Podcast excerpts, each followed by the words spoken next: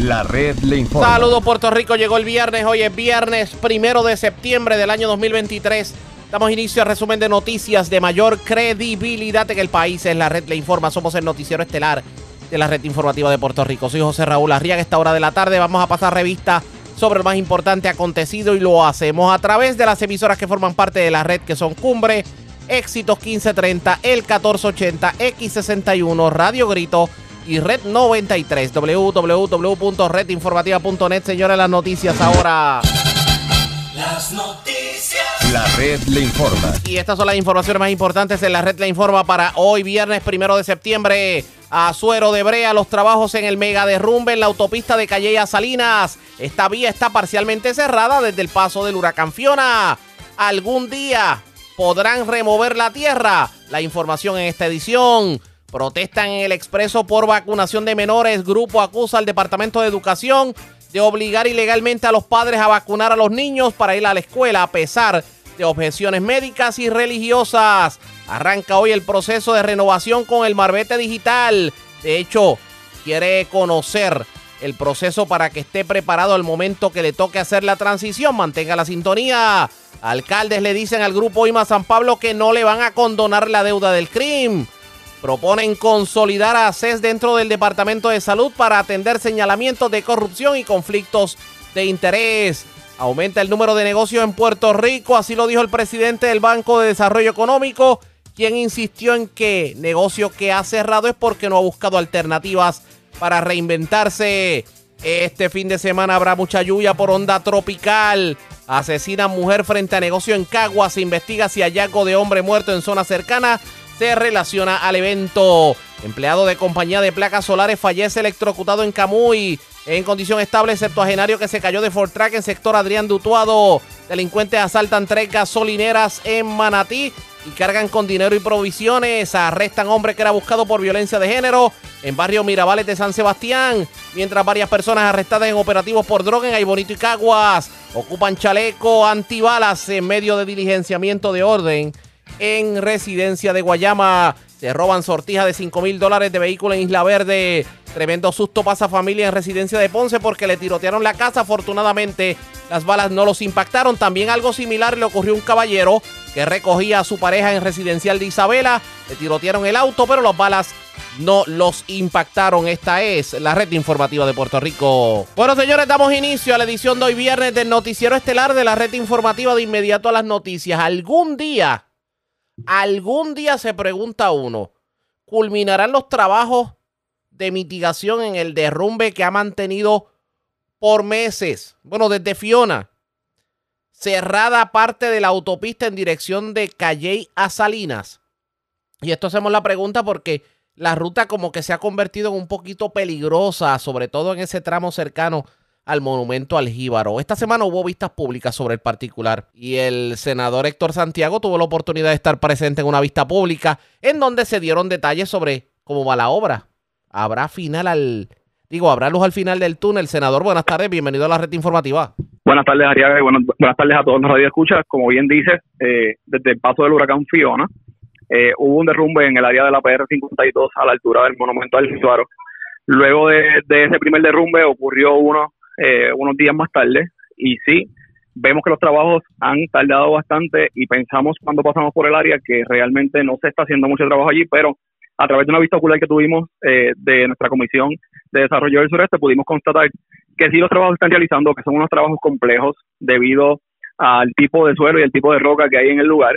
Eh, estuvimos haciendo una visita con, con como, como, te dije, con la comisión y con parte del personal de la Autoridad de Carreteras, con el ingeniero Luis Vélez, ayudante del, del director de la Autoridad de Carreteras, donde nos mostraron toda la, información que, que se está de lo que se está realizando uh, de la, los trabajos que se están realizando allí. Pero te pregunto, senador, eh, para que los trabajos vayan tan lentos, hay quien a veces no ve ni, ni brigadas trabajando en el lugar, responde a que están en algún tipo de proceso de, de estudio desde suelo o algo así por el estilo, precisamente por la composición del suelo allí?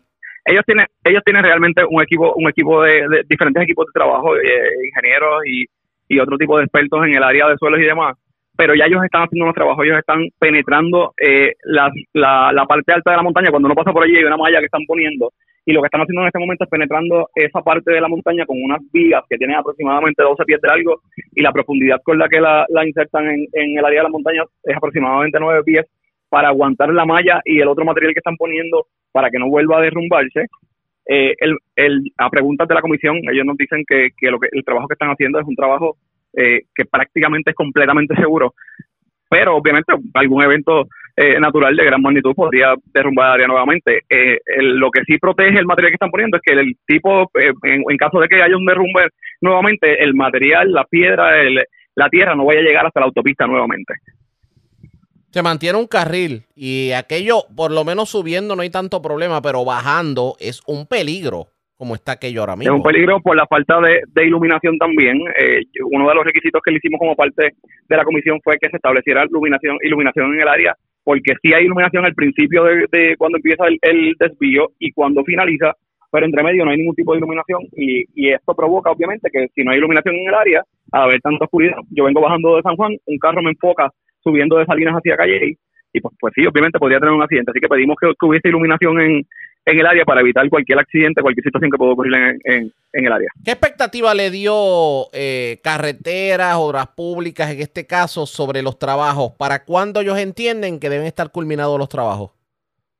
Realmente le pedimos le pedimos esa información eh, porque queremos queremos darle a la ciudadanía eh, un panorama claro de, de cuándo van a terminar los trabajos y lo que nos dijeron que estos trabajos podrían tardar aproximadamente un año. Estarían terminando aproximadamente para verano del año que viene. Para verano en eso y obviamente eso en en digamos en en términos normales no sin sacar el que pueda ocurrir algún evento inesperado. Claro, sabemos que estamos en, la en el pico de la temporada de huracanes, podría ocurrir otro evento atmosférico que atrase un poco los trabajos, pero ellos están proyectando que si no ocurre nada, pues los trabajos puedan terminar ya aproximadamente para junio del, del 2024. ¿Hay algo, alguna otra vía de rodaje en el distrito de Guayama que presente un dolor de cabeza tal y como el que está presentando la autopista en estos momentos? Claro, todavía tenemos parte eh, de los trabajos de la PR 143, en la parte entre eh, Procovis, Villalba, esta área eh, alta de la montaña, y de igual manera la PR1 en dirección de Calle a, a Salinas, eh, esa carretera está prácticamente intransitable, estuve por allí el domingo pasado, hay un, un trabajo que se está realizando, pero pues los trabajos van a cuenta gota y una de las cosas que vamos a estar a través de, nuestra Comisión de Desarrollo del Sureste investigando va a ser, va a ser eh, por qué están lentos los trabajos que está ocurriendo allí Así que próximamente estaremos convocando también una vista ocular como hicimos en la PR52, en la PR1, para saber qué están ocurriendo con los trabajos allí. A mí personalmente me preocupa el que tanta carretera en la montaña se hayan dejado abandonadas. Por ejemplo, sabemos que hay parte de la carretera que le pertenece al distrito de Guayama y parte de la carretera que le pertenece al de Ponce, que es el caso de la 143. Pero hay sectores, por ejemplo, entre Orocovis y Villalba, que no hay quien los transite totalmente abandonado, sobre todo cuando uno va subiendo hacia Cerro Maravilla y Cerro Punta. Hay un pedazo que le pertenece al distrito de Guayama y otro que le pertenece al distrito de Ponce, pero sobre esta carretera y otras carreteras así tan extraordinarias en donde no se ve un, digamos, un parcho de brea desde hace más de 40 años, ¿se ha dicho algo? Yo estoy eh, estoy pendiente de una reunión con la Secretaría del Departamento de Transportación y Obras Públicas porque sí sé que hay un, dinero asignado prácticamente para todas las carreteras estatales en Puerto Rico a través de, fondos federales que han asignado, pues obviamente por el paso de los huracanes Irma, huracanes María, el huracán Fiona, por el paso de, hasta del COVID. Hay diferentes fondos federales que están asignados para este tipo eh, de trabajos, así que tenemos pendiente una reunión con la Secretaría del DITO para discutir eh, cuáles son las carreteras, por lo menos en mi distrito, para informarle a la ciudadanía que están dentro de esos planes, pero sí sé que hay muchas de ellas que están ahí. Como te digo, los trabajos han sido a cuenta gotas y por eso estamos haciendo estas pistas oculares para saber qué es lo que está ocurriendo, dónde es que están aguantando los trabajos y cuáles son las expectativas eh, de tiempo para, para realizarse dichos trabajos. Más allá de también de los trabajos de asfalto en las carreteras, está el problema pues de, del material vegetativo en todas las áreas, las carreteras perdidas. En muchos municipios hay acuerdo con el Departamento de Transportación y Obras Públicas para estos trabajos, pero la realidad es que el, que el dinero que le asignan a los, municipios, a los municipios para esto es mínimo. A lo mejor te da el dinero para contratar dos empleados para, para el año completo y dos empleados realmente en una carretera estatal no te dan para nada. Estaremos pendientes. En otro tema, usted acompañó hoy a la secretaria de Educación a varias escuelas en Santa Isabel. También estuvo la representante Estrella Martínez. ¿Qué ocurrió en esta visita? eh, realmente estamos siendo parte de una, de una eh, vista ocular que está haciendo la representante Estrella Martínez a través de una de sus comisiones con la Secretaría de Educación. Visitamos la escuela Martín Brombo, estamos ahora mismo en la escuela Pedro Meléndez y eh, estaremos visitando también la escuela Elvira Colón. Eh, como parte de, de esas visitas, pues obviamente el problema mayor en este momento es la falta de, de aires acondicionados, de abanicos en, en los salones, la calor, sabemos los, índices de calor como están en este momento. Hay unos proyectos que la Secretaría nos ha informado de subestaciones para cada una de las escuelas y estábamos eh, pidiéndole, recientemente le acabamos de pedir que nos hicieran llegar el plan de trabajo de estas subestaciones porque más allá de instalar un aire acondicionado, si el si la capacidad de voltaje no es no es la correcta en, cada una de las escuelas, pues no hacemos nada montando aire acondicionado. Así que estamos visitando las escuelas y evaluando las necesidades que hay para trabajar lo que haya que trabajar desde la legislatura para que el departamento pueda trabajar lo que le corresponde a ellos a través de edificios públicos de OMEP. Estamos en ese en ese plan en este momento. Pero en este caso, en este caso, eh, hay luz al final del túnel en cuanto a si el gobierno, edificios públicos, tiene alguna información por parte de Luma de que esos problemas de voltaje se van a resolver? Bueno, según las visitas que estamos haciendo y según las certificaciones de OMEP y de edificios públicos, sí con las, las subestaciones que pretenden construir, que también duraría, daría el proceso aproximadamente un año en las escuelas que son eh, refugios, las escuelas que son refugios primarios en cada uno de los municipios le están dando prioridad, pero eh, según la evaluación que ellos están haciendo con, con estas subestaciones, se resuelve el problema de voltaje en las escuelas. Vamos a estar pendientes. Agradezco, senador, el que haya compartido con nosotros. Buen fin de semana. Gracias, Ariel. Y sabes que estamos siempre a la orden. Como siempre, era el senador Héctor Santiago, senador del distrito de Guayama. Señores, van a suero de brea los trabajos de, del derrumbe de la PR52, esto cerca al monumento al Jíbaro. Y aquello es un peligro. Cuando usted va bajando de noche de Calle hacia Salina, que se cierra un carril, que usted no puede detener la velocidad que hay lomos en la carretera, que la carretera no está perfecta y que, que a lo mejor la valla es pequeña y de momento lo enfocan, usted puede impactar la valla y puede pasar un susto. Vamos a ver cuándo por fin se le pone el cascabel al gato. Ustedes pendientes a la red informativa. Presentamos las condiciones del tiempo para hoy. Hoy viernes comenzamos el mes de septiembre con una nota cálida ya que los índices se mantendrán en la tarde entre 108 y 111 grados para muchas áreas urbanas y costeras en Puerto Rico. Aunque debido al efecto diurno, aguaceros se dejarán sentir provocando inundaciones urbanas y de pequeños riachuelos, especialmente a lo largo del oeste de Puerto Rico.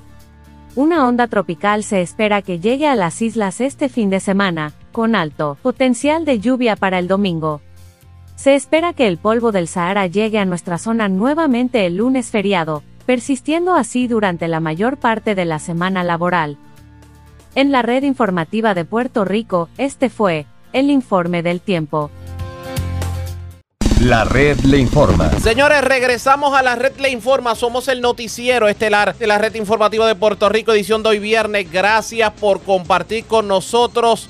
Hoy se llevó a cabo una manifestación por parte de un grupo que busca no solamente que está en contra de lo que es la ley de vacunación obligatoria, sino que exige el que no se le quita a los padres pues la libre elección en tratamientos médicos. Esta manifestación comenzó bien temprano en la mañana, hubo un momento en que algunas de las avenidas pues pues se manifestó la, la protesta más de lo usual, pero vamos a hablar con Joe Vargas, que es portavoz de los que se manifestaron en la mañana de hoy. Saludos, buenas tardes, bienvenido a la red informativa.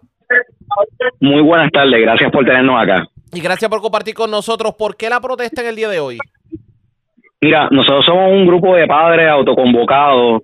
Eh, este grupo se llama Defensores de los Derechos Parentales. Nosotros lo que estamos solicitándole al gobierno, eh, específicamente al Departamento de Salud, el Departamento de Educación, que se derrogue el reglamento 9474 y a la legislatura que derroguen la ley 25 de vacunación obligatoria. ¿Por qué? Porque en eso, tanto en el reglamento del Departamento de Educación como el Departamento, como en la legislatura, con la ley 25, están imponiendo seis meses de cárcel a los padres que eh, no quieran vacunar o que quieran elegir con qué vacunar a sus niños. Eh, en este caso, esas dos medidas, lo que hace es que le otorgan un poder a Carlos Mellado que si él determina que algo es una epidemia, obliga a las personas que tengan que vacunarse ignorando las exenciones. Hoy día nosotros tenemos exenciones médicas o religiosas y lo que plantea el reglamento del Departamento de Salud y lo que plantea la ley es que derrogue, eh, anule las exenciones, obligando al padre que tiene que vacunar al niño y si no, le pone seis meses de cárcel y nosotros pues estamos en contra de eso. O sea que, por ejemplo, para entender un poquito, esa, el poder del padre para elegir el tratamiento médico de su hijo literalmente se perdería con este con esta ley. Totalmente de acuerdo. Y nosotros no solamente somos, hay personas que no vacunan, hay personas que vacunan, pero esa decisión de si lo vacuno, qué tratamiento tener y con qué lo va a vacunar es de los padres. Y nosotros lo que estamos defendiendo es el derecho parental a que tú puedas decidir en estas dos, tanto en la ley con en la ley 25 como en el reglamento, lo que está diciendo es que no, de que el Estado es el que está eligiendo con qué tú te vas a vacunar, con qué no te vas a vacunar y con qué tratamiento tratar a tu hijo. Y nosotros estamos en contra de eso, así que por eso es que estamos solicitando que se derroguen tanto el reglamento 9474 como la ley 25 y anunciándole al país que las protestas van a continuar hasta que se cumpla eso, hasta que se derrogue el reglamento 9474 y que la legislatura derrogue la ley 25. La manifestación, ¿qué vimos en la manifestación el día de hoy? Eh, mira, eh, gracias a Dios tuvimos mucho apoyo de muchos padres de diferentes partes de Puerto Rico. Obviamente hay unos padres que, como los de Mayagüez, de esas áreas que van a estar en las próximas manifestaciones que se hagan en esas áreas. Vimos mucho apoyo tanto de las personas en el expreso como de la policía, pues también, porque ellos fueron a cumplir su función, pero se pudimos llevar el mensaje. ¿Por qué estamos haciendo eso de esa manera? Porque aunque ustedes los medios están en la disposición de poder cubrirlo, quienes se supone que difundieran esto es el Departamento de Educación cuando hicieron el reglamento. Y como ellos no lo hicieron, nos está obligando entonces a los padres a que tengamos que ir a la escuela a dar orientaciones, porque ellos nos están orientando en la escuela, y que tenemos que ir a diferentes puntos de la isla a hacer público lo que el departamento se supone que comunicara. No lo han comunicado, obviamente, porque son seis meses. Ah. Permítame entender algo, porque usted lo que me está queriendo decir es que ya es oficial que el Departamento de Educación, o sea, no va a tomar en consideración lo que puede ser una objeción por conciencia, por eh, razón médica o por razón eh, religiosa de lo que puede ser la vacunación de un niño, que si ellos se, se amarran en que la vacunación tiene que ir porque de momento salió una nueva pandemia o cualquier cosa, ustedes están de brazos atados. Sí, ellos lo que hicieron es que desde el, esto empezó el día uno de clase, ya los niños entraron en la escuela con el reglamento vigente y el reglamento lo que dice es que las exenciones que existían pues las anulo y si el padre se opone seis meses de cárcel o 500 dólares de multa.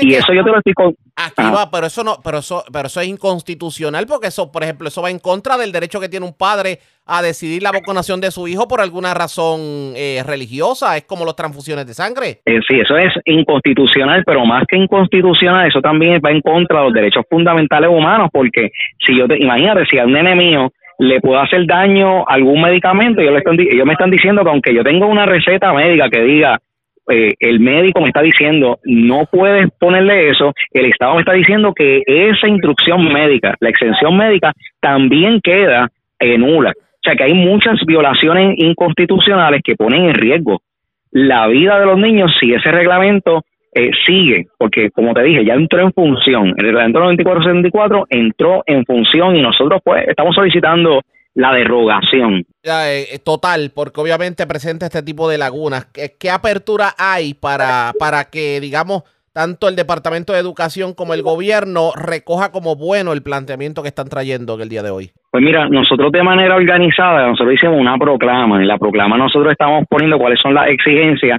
Claro que nosotros estamos pues abiertos, eh, todos los padres, ¿verdad?, a poder sentarnos con tanto con el Departamento de Educación como con la legislatura, pero sí es importante que sepan que las negociaciones que nosotros tendremos en esa mesa, que estamos eh, dispuestos a tenerla, son negociaciones que tiene que ser la derogación de esos tanto del reglamento actual de, del el 9474 del Departamento de Educación como en la legislatura la ley y sé que tienen que poner otra ley, pero ley no puede ser algo que imponga penalidades para los si los padres eligen otra cosa que no es lo que está solicitando el Estado, en este caso las vacunaciones. O sea que ellos tienen, ellos pueden el Estado recomendarme cualquier cosa, pero los padres son los que deciden si aceptarlo, no aceptarlo y qué tratamiento darle a sus hijos porque nosotros promovemos que la gente se cuide, pero con lo que decide el padre. Hay estudiantes que en estos momentos no estén recibiendo clase o no se les haya permitido ir a la escuela precisamente porque eh, obligan a que, a que presente el certificado de vacunas cuando hay algún tipo de objeción por conciencia por religión o por eh, razón médica? Pues mira, eso pasó mucho en la pandemia, ahora supuestamente no estaba ocurriendo, pero cuando muchos padres iban a meter a los niños en la escuela, ocurrió que se toparon con este reglamento y esa es la razón por la que este, este semestre se reportó un alza en los homeschoolers. Los homeschoolers, esa alza en los papás que están dándole clase a los niños en la casa, es una respuesta de emergencia que los padres están teniendo para no llevar a los niños a la escuela, porque es que ese reglamento dice inclusive que el Estado pudiera optar por vacunarlos sin notificarle a los padres. O sea, es un reglamento bien monstruoso que no fue consultado con los padres, que viola un montón de derechos constitucionales, pone tan en riesgo la vida de los niños que eh, no nos queda de otra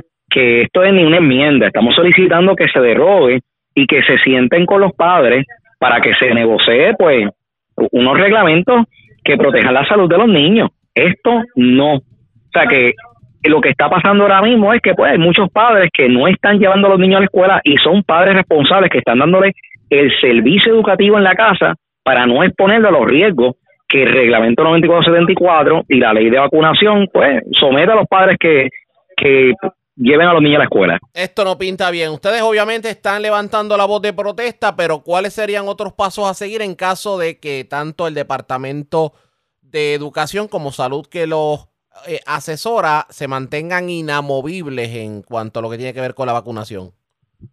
Pues mira, nosotros eh, estamos por, hay dos frentes, nosotros estamos por el frente legal donde nosotros vamos a hacer los procesos legales pertinentes para hacer las demandas necesarias para poder defender a los niños, pero sí aquí hay una alerta al Estado de que los padres, nosotros vamos a hacer todas, todas, ¿verdad?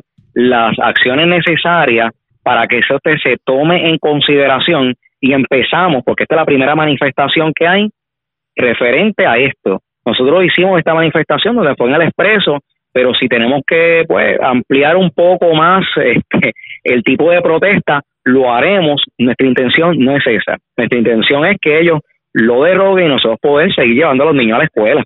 Ese es nuestro deseo, pero alertamos, ¿verdad?, que nosotros vamos a hacer cualquier cosa para defender la vida de nuestros hijos, porque es que están amenazando la seguridad y la salud de nuestros hijos y no, no podemos permitirlo. Vamos a estar pendientes a lo que ocurra. Gracias por haber compartido con nosotros. Buenas tardes. Muy buenas tardes, gracias. Ya ustedes escucharon, era el portavoz del grupo que se manifestó en el día de hoy en la autopista. De hecho, eh, hubo un momento del día en que mantuvieron cerrado uno de los carriles del expreso. Esto en protesta contra el reglamento 9474 y la ley 25 de vacunación obligatoria. Lo que ocurre es que antes se exigía el certificado de vacuna, pero si usted tenía algún tipo de objeción médica o religiosa, tenía que presentar la prueba y entonces se le eximía al estudiante. Ahora no. Ahora, independientemente de la exención, tiene que llevar el certificado de vacuna o color de que la persona, el padre, se exponga a seis meses de cárcel. Vamos a ver qué termina ocurriendo con esto, pendientes a la red informativa. La red le informa. Cuando regresemos, hoy entra en vigor el marbete electrónico. Hablamos con el jefe de PRIT sobre el particular. Vamos a ver cómo todo fluye. Es lo próximo en esta edición de hoy viernes del Noticiero Estelar de la red informativa. La red le informa. Señores, regresamos a la red le informa. Somos el noticiero estelar de la red informativa de Puerto Rico, edición de hoy viernes. Gracias por compartir con nosotros. A partir de hoy, primero de septiembre, todo dueño de vehículo cuyo marbete vence el 30 de septiembre podrá realizar la renovación del sello a través del sesco digital. Y ya no, ya no veremos el marbete colocado en el cristal. ¿Cómo ha estado fluyendo el, obviamente lo nuevo, la gente lo ha acogido de manera positiva. ¿Qué hacemos con las personas que son poco tecnológicas? Pues en la mañana de hoy tuvimos la oportunidad de hablar con el principal oficial de tecnología del gobierno, el jefe de PRITS, Antonio Ramos Guardiola, y esto fue lo que nos dijo sobre el particular. Bueno, en la mañana estuve conectado con el equipo, eh, justo a las 6 de la mañana cuando abrimos el, sistema, el Sesco Digital, tuvimos nuestra primera renovación. Luego de eso estábamos a razón de casi una renovación por minuto así que ya teníamos 60, casi 60 renovaciones antes de las 7.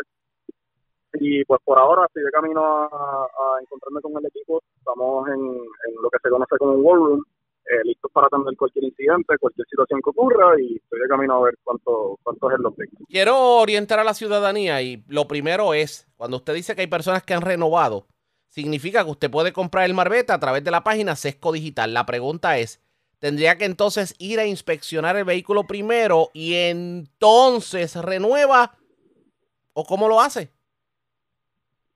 Eso así. Eh, si usted participó del proceso de registro, quiere decir que tenía un sello elegible para, para Marbete Digital, un sello de peaje puede acceder a la página, una vez haya inspeccionado, discúlpame, puede acceder a la página de Sesco Digital utilizando nuestra aplicación y hacer su renovación completamente en línea. Lo que pasa es que, por ejemplo, lo le, contrario, le pregunto porque si uno está en el centro de inspección, de una vez compra el marbete. Eso es así. Sí, lo puede hacer allí como, como de costumbre. Si usted está en el centro de inspección, pues una vez culmine su proceso de inspección, puede pasar al cajero y hacer la, renovación la renovación de, eh, le pregunto, esas personas que vayan a inspeccionar el vehículo, y su vehículo no tenga el sello o tenga un sello de autoexpreso de los viejos, que son los que no se pueden registrar, allí mismo en el centro de inspección haría todo, ¿cómo funciona? Eso así, si no tiene un sello compatible, un sello de pegaje compatible con el marbete digital, allí en el centro de inspección le estarán otorgando un, sello de marbete digital. ¿Eso tiene un costo adicional? No, el sello no tiene costo, tal y como no lo tiene el marbete de pegatina, eh, así que no, le entregan su sello y lo, registran y lo puede colocar a su cristal. Y en este caso, si usted registra un sello como ese, posteriormente usted puede entrar a la página de AutoExpreso y, y registrar ese mismo sello para AutoExpreso, ¿cierto? Eso es así. Una vez ya tenga su sello de gobierno, y quisiera utilizarlo para propósitos de AutoExpreso también, debe acceder a los sistemas de AutoExpreso y vincularlo y registrarlo. Y vincularlo y registrarlo. Eh, ¿Cuán fácil ha sido para la ciudadanía acostumbrarse, por lo menos el, este proceso que hubo el mes pasado de que la persona inscribía su sello de autoexpreso como su sello de marbete. ¿Cómo, cómo se dio? ¿Cómo fluyó este proceso? Pues fue bastante fácil cuando abrimos el sistema también, tuvimos un pico altísimo de personas que estaban haciendo el registro, tuvimos, eh, culminamos el, la semana con alrededor de 40.000 registros y pues sí, el, sol de hoy, bueno, no te voy a decir el celular porque antes de que, de que abriéramos el sistema como tal teníamos alrededor de 70.000 registros. Ahora mismo debe haber aumentado un poco el número ya que las personas están haciendo su proceso de renovación. Eh, otra, otra duda que tal vez tienen los amigos. Eh, para escoger entonces el seguro compulsorio, ¿se va a seguir llenando el papelito? Porque, por ejemplo, si usted puede renovar el marbete, vía Sesco Digital, ¿hay algún formulario que uno llena electrónicamente para, para el seguro compulsorio? Eso es así. Eh, eh, hay dos formularios que tiene que completar. Uno es el de ACA, seleccionar su cubierta de ACA. Y también, eh, cuando está en el proceso de renovación, debe seleccionar el, seguro compulsorio. Si así ya sea, o si tiene un seguro privado, ya nosotros estamos conectados a la aseguradora a través de Sesco Digital y estamos haciendo esas verificaciones y si usted tiene una póliza privada, pues automáticamente se le hace el descuento. O sea, que, que ya, no, ya no vamos a tener la tortura de que hay que esperar la carta del seguro para someter la carta cuando se vaya a inspeccionar. Si lo hace por Sesco Digital, sería hacer el procedimiento. Eh, por el momento, si lo va a hacer en el punto de inspección, pues sí, eh, le exhortamos a que lleve, lleve su voucher. Que lleve el voucher, entiendo. Eh, tengo entendido, digo, oriénteme sobre el particular. ¿Cómo facilita esto del marbete digital, por ejemplo, a que la policía pueda determinar si en efecto un carro tiene o no tiene marbete?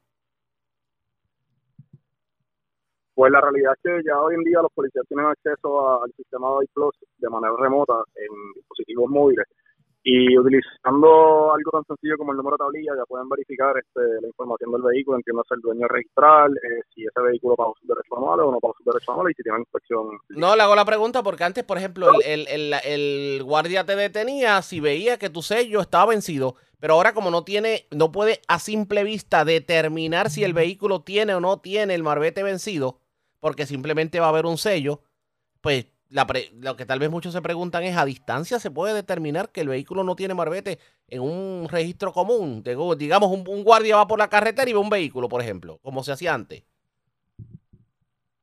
Pues por ahora el, el proceso sería verificar la, tablilla de ese vehículo sin tener que bajarse de la, de la, patrulla ni nada. Este, simplemente puede entrar los datos de la tablilla y entonces el sistema le devuelve si está al día o no está al día su derecho a Entiendo.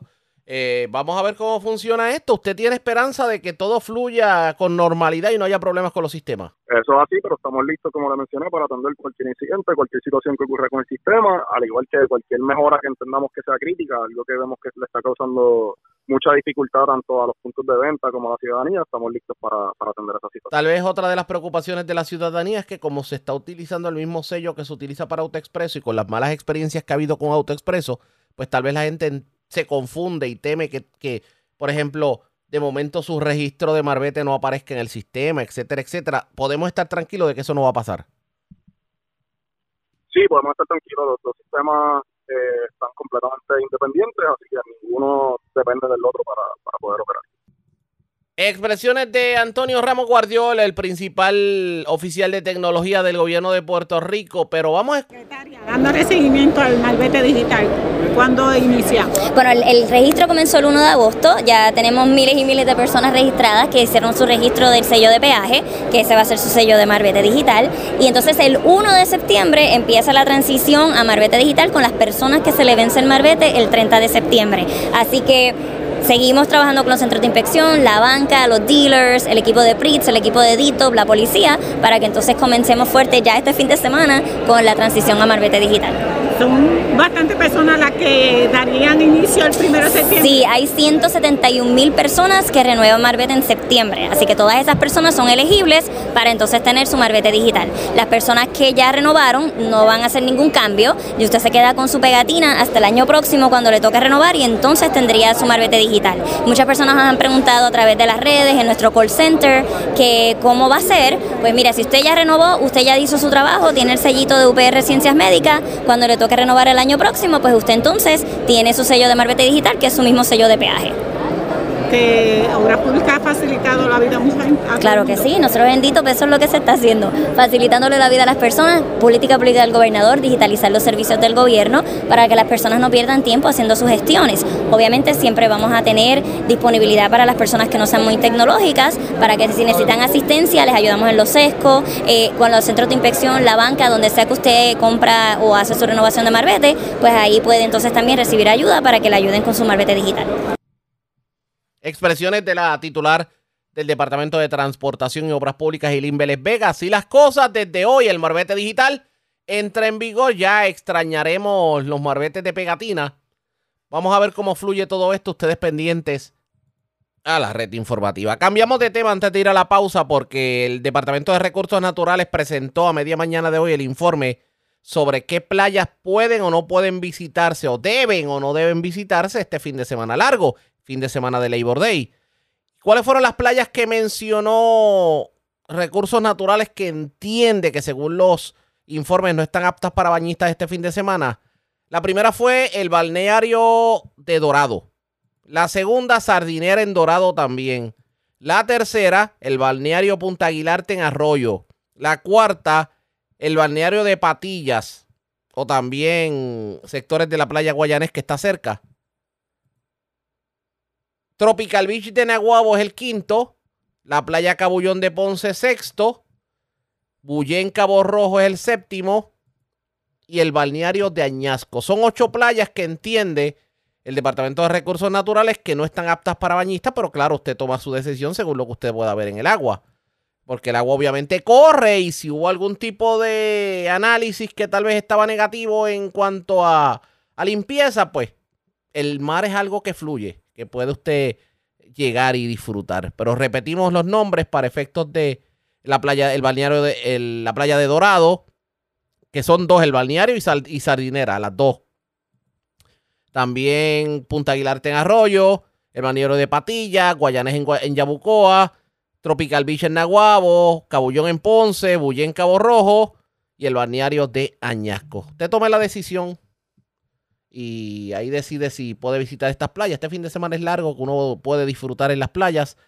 Así que pues, le damos la información y usted a su criterio decide si visita o no visita estos balnearios o estas playas que según recursos naturales en algún momento de la semana tal vez el agua no estaba muy apta para bañistas pero obviamente todo cambia, así que ustedes pendientes a la red informativa. La red le informa. Nosotros vamos a una pausa. Cuando regresemos, vamos a noticias del ámbito policíaco, entre las que tenemos que destacar. Arrestaron cuatro personas aparentes sospechosas de robo en la zona de Bayamón. También un joven instalador de placas solares murió luego de recibir una descarga eléctrica. Esto ocurrió en el barrio Quebrada de Camuy. Se reportó un robo en una gasolinera de Manatí y los asaltantes cargaron con dinero producto de las ventas del día. También hubo arrestos por drogas en intervenciones en Aibonito y en Caguas. Con eso y más regresamos luego de la pausa en esta edición de hoy del Noticiero Estelar de la Red Informativa. La Red le informa. Señores, regresamos a la Red le informa. Somos el Noticiero Estelar de la red informativa de Puerto Rico, edición de hoy viernes. Vamos a noticias del ámbito policíaco.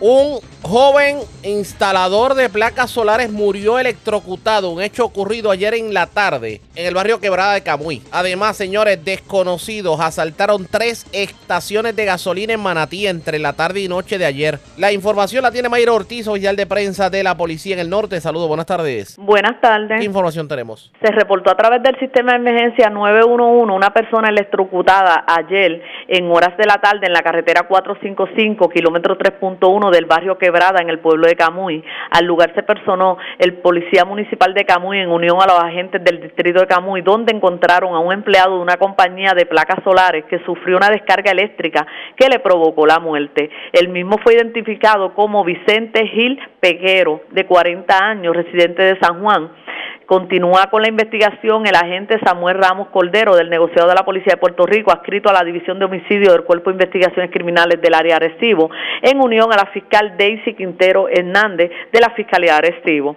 También se reportó un robo ayer en horas de la noche en la gasolinera Ecomás, la cual ubica en la carretera número 2 de Paseo Reales en el pueblo de Manatí. Según informó el querellante que llegó al garaje dos individuos portando armas de fuego y mediante amenaza e intimidación intentaron despojarlo del dinero en efectivo, producto de las ventas del establecimiento. Al no poder lograr su objetivo, rompieron una vitrina de Spoke to Go, llevándose mercancía de la misma, la mercancía no ha sido valorada. Los individuos se marcharon del lugar sin ocasionarle daño corporal. Investiga la agente José Ramos del distrito de Manatí y continúa con la investigación la División de Delitos contra la Propiedad del Cuerpo de Investigaciones Criminales del área Arecibo.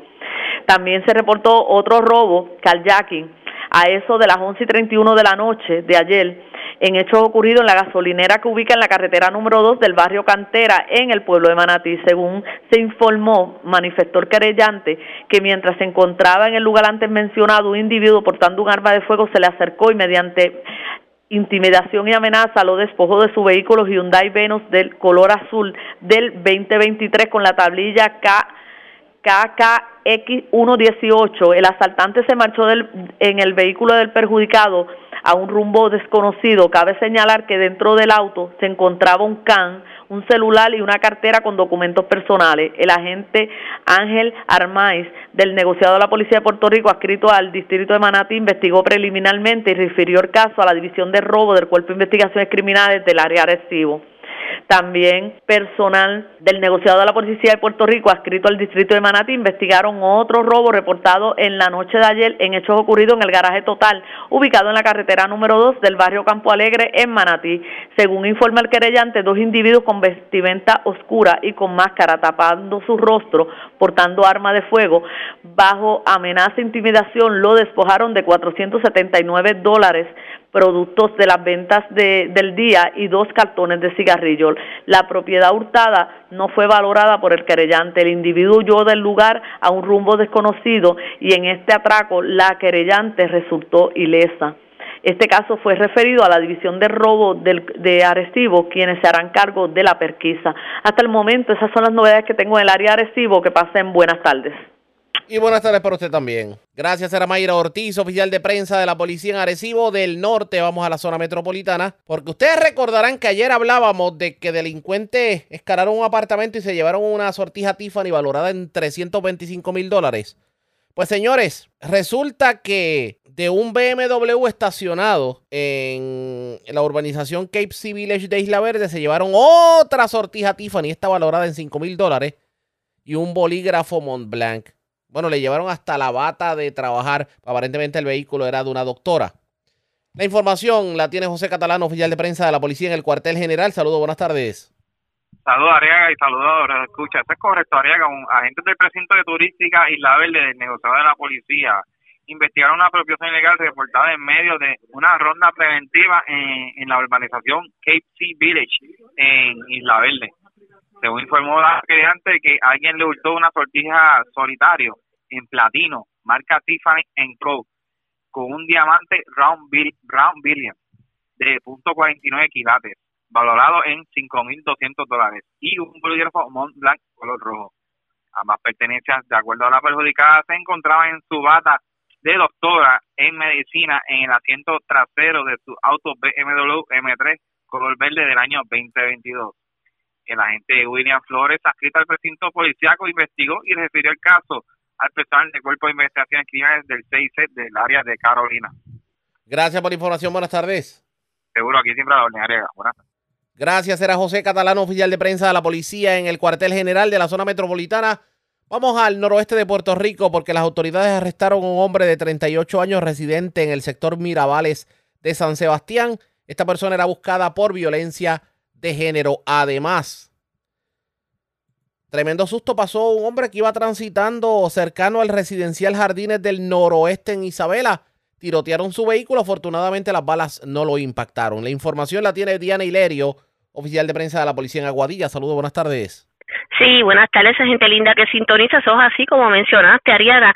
En el día de ayer, en el barrio Mirabaret de San Sebastián, el negociado de inteligencia y arrestos del área arrestó a Luis Méndez Pérez, de 38 años de edad, residente de ese sector. Contra este pesaba una orden de arresto con una fianza de 225 mil dólares por violencia a la ley de violencia de género. El intervenido fue llevado ante la consideración del juez Rolando Matos Acevedo, quien le realizó las advertencias de ley al no prestar la, fianza impuesta, ordenó su ingreso a la institución correccional de Ponce. Y la investigación estuvo a cargo por el agente Fran López Ortiz, supervisado por el sargento Raymond Vélez González y el director, el teniente Edgar Valle Cortés de esa unidad. Y fue a eso de las 2 y 45 de la madrugada de hoy que se reportó un incidente de agresión en el que un hombre resultó ileso tras impactos de bala a su vehículo Ford 150 color negro mientras se disponía a dejar a su pareja en el residencial Jardines del noroeste de Isabela. El querellante Luis Itiel, residente de Moca, informó que fue interceptado por dos vehículos cuya descripción fue ofrecida a la policía, uno de ellos por la parte frontal y el otro por la parte posterior, de donde se bajaron cuatro individuos, tres enmascarados delgados y otro de tez trigueña de aproximadamente 180 libras de peso de mediana estatura, portando un arma de fuego con un cargador tipo tambor.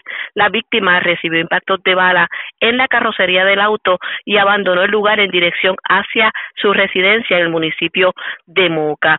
Fue la agente Melissa Escalera Costa, supervisada por la sargento Keida Rodríguez Ruiz de ese distrito policiaco, quienes refirieron la pesquisa al agente Luis Pérez Vadillo del Cuerpo de Investigaciones criminales. Estas son las novedades más sobresalientes en nuestra región policíaca de Aguadilla. Como siempre, su oficial de prensa, la gente de Hilerio, deseándole a todos un excelente fin de semana. Igual a usted y a lo suyo. Gracias. Gracias, era Diana Hilerio, oficial de prensa de la policía en Aguadilla de la zona noroeste. Vamos a la zona de la montaña, porque en condición estable se encuentra un septuagenario que se cayó de un Ford Track en esto es la carretera 123 en el sector Adrián de Utuado. La información la tiene Karen Martel, oficial de prensa de la policía en la montaña. Saludos, buenas tardes. Saludos, buenas tardes. Agentes del precinto de Utuado del negociado de la Policía de Puerto Rico investigaron un incidente desgraciado de personas en hechos reportados a las 12 y 12 de la tarde de ayer en una finca ubicada en la carretera 123, kilómetros 70.7 en el sector Adrián de Utuado. De acuerdo a la querella, la policía recibió una llamada a través del sistema de emergencia 911, donde informaron que una persona sufrió una caída de un vehículo todoterreno Luego, al personarse los agentes del precinto, entrevistaron a la querellante Carmen Ramos, de 75 años, quien indicó que su esposo Luis Rivera, de la misma edad, manejaba dicho track por su finca cuando se cayó del mismo. Los paramédicos de emergencia médica estatal se movilizaron al lugar estabilizando al perjudicado y transportándolo al hospital Pavía en Arecibo.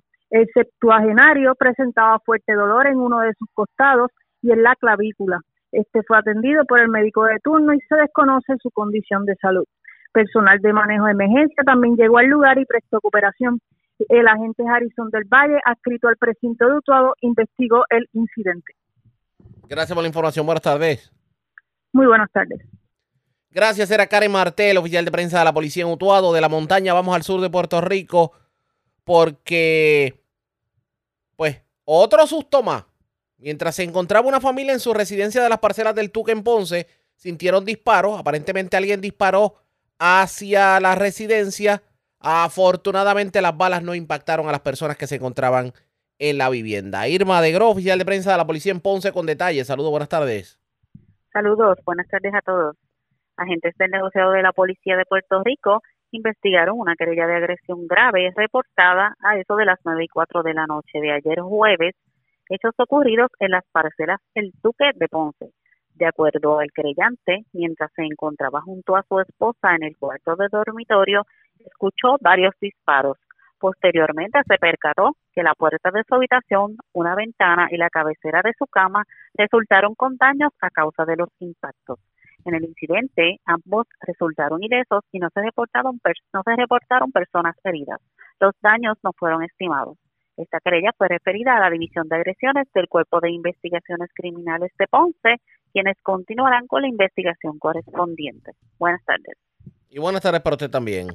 Gracias, era Irma de Groff, ya de prensa de la policía en Ponce del Sur. Vamos a la zona metropolitana porque se llevaron 800 dólares y un iPad de un vehículo estacionado en el centro comercial Plaza Bayamón. Además, también en la zona metropolitana arrestaron cuatro personas sospechosas de robos en, en varios establecimientos. La información la tiene Kenny Ojeda, oficial de prensa de la policía en Bayamón. Saludos, buenas tardes. Buenas tardes para todos. Una propicia ilegal fue reportada eso de las 9 y 28 de la noche de ayer. Hechos ocurridos en el estacionamiento del centro comercial Plaza Bayamón, que ubica en el mencionado municipio. Según el informe preliminar, manifestó la querellante que alguien obtuvo acceso al interior de su vehículo Honda Civic de color blanco y se apropió de 800 dólares en efectivos, una iPad, un juego de consola y un burto marca Adidas de color azul. La perjudicada no valoró la propiedad hurtada. El policía municipal Jorge Ávila se hizo cargo de esta investigación. Por otro lado, personal de negociado de la Policía de Puerto Rico investigaron un robo que fue reportado a eso de la 1 y 2 de la madrugada de hoy. Hechos ocurridos en el puesto de gasolina Texaco, ubicado en la carretera PR2, kilómetro 168 en Tobaja. Según el informe inicial, manifestó la callante, quien es empleada del lugar, que mientras se encontraba en el área de la caja registradora, cuando unos individuos enmascarados y portando armas de fuego se le acercaron. Posteriormente, mediante amenaza e intimidación, uno de, los, de estos le indicó a la perjudicada que le entregara el dinero en efectivo que tenía. Luego, se ocultó y les informó que la policía iba de camino, por lo que los asaltantes se fueron del lugar sin lograr su objetivo. Relacionados estos hechos, a las 5 y 7 de la madrugada de hoy, en el estacionamiento del restaurante de comida rápida Popeyes en Bayamón, agentes adscritos a la unidad motorizada de Bayamón, luego de un seguimiento, arrestaron a cuatro individuos sospechosos de este, varios de robos adicionales y un carjacking. A estos se les ocupó tres armas de fuego, municiones, cargadores y dinero en efectivo. Además, se recuperaron un vehículo Hyundai Venue de color azul del año 2023, el cual había sido reportado como hurtado en el área de Manatí. Agentes adscritos a la División de Robo Tercer de Bayamón se hicieron cargo de esta investigación. Gracias por la información. Buenas tardes. Buenas tardes para todos. Era Kenny Ojeda, oficial de prensa de la policía en la zona metropolitana. Y de la zona metropolitana vamos al noroeste de Puerto Rico porque, señores, se erradicaron cargos contra una madre y faltas, faltas criminales contra un hijo. Aparentemente se formó la de Troya en el tribunal de Aguadilla. Tanto el menor como la madre agredieron a los alguaciles del tribunal. ¿Por qué la trifulca? Diana Hilerio, oficial de prensa de la policía en Aguadilla, nos trae detalles sobre el incidente. Saludos, buenas tardes. Sí, buenas tardes. En la tarde de ayer, la Fiscalía Local, la Procuraduría de Menores y el personal del Distrito de Aguadilla sometió denuncias contra Nancy de Jesús Rosa, de 41 años de edad, residente en el municipio de Isabela, por dos cargos por empleo de violencia contra la autoridad pública y contra el menor de edad tres faltas por el mismo delito contra los aguaciles. Incidente ocurrido el pasado martes 29 de agosto a eso de las nueve y cincuenta de la mañana en el Tribunal de Aguadilla. Los hechos se suscitaron cuando la imputada entró a las instalaciones del tribunal de forma agresiva y su hijo manifestando palabras ofensivas hacia el personal alguacil y luego agredió en el rostro al alguacil Esteban Atiles Feliciano, quien lo detiene y el menor comenzó a agredirlo con los puños en la espalda y su rostro. Por medio de la detención que el alguacil Noel Cordero Fernández intentó tranquilizar al menor y este lo golpeó en el área de la frente, siendo detenido junto al alguacil Luciano Carrero. Acto seguido, mientras la madre del menor forcejaba con las aguaciles Antonia Rivera Acevedo y Liz Jiménez Hernández, quienes lograron ponerla bajo arresto e ingresada en la celda del tribunal. Y de igual manera su hijo en el área de los menores. El menor presentaba una laceración muy leve en el hombro derecho y fue asistido a un hospital de la región. La, la uniformada trasladó a las partes involucradas al cuartel de Aguadilla, donde el menor le fueron leídas las advertencias de ley junto a su progenitor, quien las entendió y firmó. Fue la procuradora Silvia Rubio Barreto, instruyó radical tres faltas por violencia a funcionarios y llevado ante la juez Cindy Irizarri Casiano, quien ordenó el ingreso del menor a una institución juvenil. En el caso de la mujer se consultó con la fiscal Diana Méndez, quien ordenó la erradicación de los dos cargos por ese mismo delito y fue llevado ante el juez Rafael Lugo Morales del Tribunal de Arecibo, quien encontró causa y le impuso una fianza global de 10 mil dólares, la que prestó a través de un fiador privado, quedando en libertad hasta la vista preliminar. El caso fue trabajado por el agente Luis Gómez del, del, del distrito de Aguadilla. Gracias por la información. Buenas tardes. Buenas tardes. Era Diana Hilerio, oficial de prensa de la policía en Aguadilla. Más noticias del ámbito policía con nuestra segunda hora de programación. Por esta hora de la tarde hacemos lo siguiente. La red le informa. Bueno, señores, nos despedimos de Éxitos 1530. Nos quedamos con Cumbre, con el 1480, con X61, con Radio Grito y con Red 93 para nuestra segunda hora de noticiero aquí en el informativo más escuchado de la radio regional en Puerto Rico, el noticiero estelar de la red informativa. La red le Señores, iniciamos nuestra segunda hora de programación. El resumen de noticias de mayor credibilidad en el país es la red le informa. Somos el noticiero estelar de la red informativa. Les acompaña José Raúl Arriaga. Vamos a continuar pasando revistas sobre lo más importante acontecido. Y lo hacemos a través de las emisoras que forman parte de la red, que son Cumbre, Éxitos 1530, el 1480, X61, Radio Grito y Red 93, www.redinformativa.net. Señores, las noticias ahora. Las noticias. La red le informa. Y estas son las informaciones más importantes en la red le informa para hoy, viernes primero de septiembre. A Suero de Brea, los trabajos en el mega derrumbe en la autopista de Calle a Salinas. Esta vía está parcialmente cerrada desde el paso del huracán Fiona.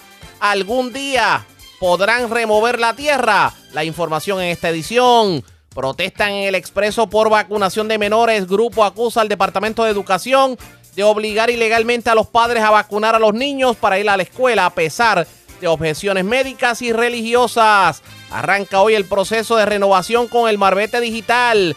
De hecho, quiere conocer el proceso para que esté preparado al momento que le toque hacer la transición. Mantenga la sintonía. Alcaldes le dicen al grupo IMA San Pablo que no le van a condonar la deuda del crimen.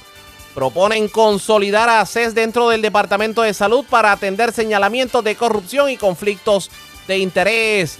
Aumenta el número de negocios en Puerto Rico, así lo dijo el presidente del Banco de Desarrollo Económico, quien insistió en que negocio que ha cerrado es porque no ha buscado alternativas para reinventarse.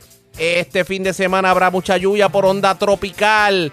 Asesina mujer frente a negocio en Cagua. Se investiga si hallazgo de hombre muerto en zona cercana se relaciona al evento. Empleado de compañía de placas solares fallece electrocutado en Camuy. En condición estable, septuagenario que se cayó de Fortrack en sector Adrián Dutuado.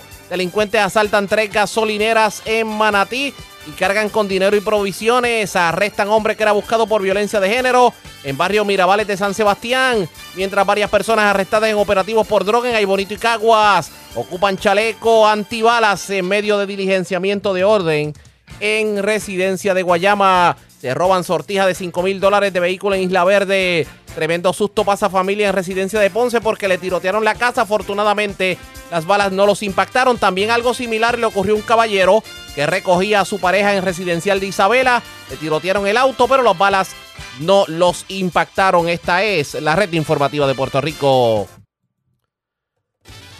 Señores, damos inicio a la segunda hora de programación en Noticiero Estelar de la red informativa de inmediato a las noticias. Entramos al mes que tiende a ser el más complicado para Puerto Rico en cuanto a desarrollo de tormentas, huracanes y la, el paso cercano de ondas tropicales. Es la temporada pico de huracanes para efectos de Puerto Rico.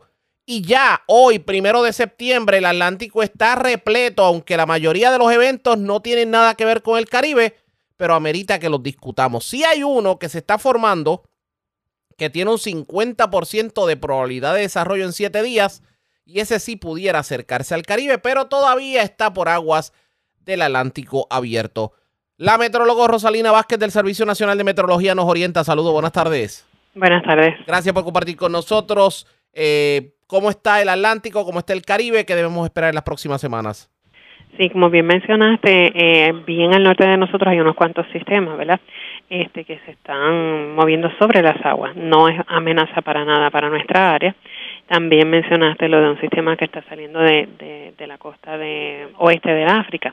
Ese el, el Centro Nacional de Huracanes eh, le pone un 50% de probabilidad de desarrollo en los próximos siete días. No obstante, el sistema está bien lejos todavía Así que realmente en verdad la incertidumbre es bien, es bien grande en cuanto a si nos afecta o no. Como bien mencionaste, estamos en septiembre, que es el mes pico de la temporada eh, para nosotros, así que tenemos que estar bien, bien atentos. En este caso, ese todavía es muy prematuro hablar si eso pudiera siquiera acercarse al Caribe. Exactamente, es muy prematuro, así que por eso es que siempre le exhortamos, ¿verdad?, a que estén pendientes, especialmente durante este mes, y como quiera que sea, venga o no venga, siempre les exhortamos a que estén listos, ¿verdad?, tengan todo su, su todo lo, necesario ya listo. ¿Por qué históricamente, y me, orienta sobre el particular, por qué históricamente se menciona septiembre como el mes más complicado en la temporada de huracanes para efectos de Puerto Rico? Sí, usualmente eso tiene que ver con las temperaturas del agua en la que las temperaturas están bastante más elevadas y por eso es que, es el, ingrediente mayor Este, para que se desarrollen sistemas. Aprovecho que la tengo en línea telefónica. Esto es fin de semana largo, es fin de semana de Labor Day. ¿Cómo promete este fin de semana en cuanto a las, en cuanto a las condiciones del tiempo? Bueno, esperamos una onda tropical pasando eh, al sur de nuestra área, así que pudiéramos ver un aumento en la actividad de aguaceros mayormente el, el domingo. Eh, con todo eso esperamos que el calor ¿verdad? Este, continúe sobre nuestra área, aunque pudiera mejorar eh, levemente durante el domingo. Que por lo menos si hay algo de lluvia sería en las tardes, básicamente. Sí, correcto, durante las tardes, sí. En cuanto a las playas se refiere, el, el oleaje, ¿cómo va a estar? ¿Están aptas las playas para que las personas puedan visitar? Bueno, en estos días sí, esperamos que las condiciones estén bastante tranquilas, no obstante hay un riesgo moderado alto de corrientes marinas, eh, mayormente de la costa norte de Puerto Rico. El oleaje está eh, entre 2 a 4 pies aproximadamente en las aguas del Atlántico y en las aguas del Caribe está de 1 a 3 pies. Vamos a estar pendientes. Gracias por haber compartido con nosotros. Buen fin de semana. Gracias, buen día. Era la, la metrólogo Rosalina Vázquez del Servicio Nacional de Meteorología el Atlántico está bastante activo, pero la mayoría de, los huracanes y tormentas que se encuentran, Idalia, Herd, José y Franklin, están bien al norte en el Atlántico y no van a afectar nada. Hay una, hay una onda tropical saliendo de África que tiene un 100% de probabilidad de desarrollo, pero esa se irá hacia el norte. La que sí vamos a estar pendiente es la que se está formando, que tiene hasta el momento un 50% de probabilidad de desarrollo y esa sí pudiera acercarse al Caribe. A esa le vamos a mantener monitoreo. Ustedes pendientes a la red informativa. Señores, vamos a cambiar de tema porque por ahí se está proponiendo el que ACES desaparezca y que se fusione con el Departamento de Salud. Esto para atender señalamientos de corrupción y conflictos de interés. Resulta que la Cámara de Representantes está presentando medidas de la autoría tanto del presidente de la Cámara, Tatito Hernández, como de la presidenta de la Comisión de Salud, la representante Sol Higgins, que lo que buscan es que ACES se convierta en un programa dentro del Departamento de Salud y que mm, esto de, del toallazo que le tiraba ACES a las aseguradoras y los conflictos de interés ya no lo volvamos a vivir. Hubo conferencia de prensa sobre el particular. Vamos a escuchar parte de la conferencia de prensa. Con el Ejecutivo, el gobierno sabe que nosotros este, hace tiempo que llevamos dialogando sobre este tema. El secretario de Salud también. Yo creo que en la primera reunión que tuvimos eh, formalmente con Sol cuando... Eh, comenzó su ejercicio como presidenta de la comisión, eh, hablamos de esto. El tiempo no nos había dado break con tantas situaciones que hemos tenido que atenderle a apagar fuego en, en este cuatrenio, pero ya es la hora de, hacer una estructura de garantizar el servicio de salud de forma efectiva y que no sigan lacerando la imagen de Puerto Rico con señalamiento de irregularidades tanto administrativas como de corrupción. Compañera Solís Cuadrado. Muchas gracias, señor presidente. Buenos días a todos.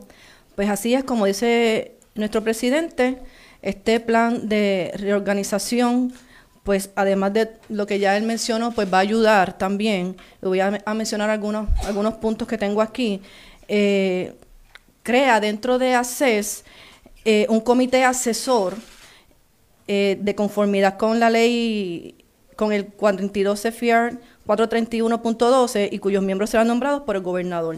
Y los miembros serán los siguientes. Me parece que es sumamente importante este plan de reorganización porque esto le permite a los proveedores tener un contacto más directo, ¿verdad? Y, manejar todos estos asuntos que hasta el día de hoy le han traído tantos problemas como son pues el pago, eh, las tarifas y diferentes puntos pues que todos los profesionales de la salud hemos escuchado por tanto, ¿verdad? Por tanto tiempo que se han estado quejando. Así que ese ese plan incluye un médico con especialidad autorizado a ejercer práctica de la medicina dentro de su especialidad, un médico generalista autorizado, un dentista, un radiólogo, farmacéutico, eh, un miembro que represente a los laboratorios, un miembro que represente a las facilidades hospitalarias, miembro que represente a las farmacias de la comunidad, uno que represente a una asociación sin fines de lucro, eh, cuyo propósito sea brindar servicios directos de salud a los pacientes.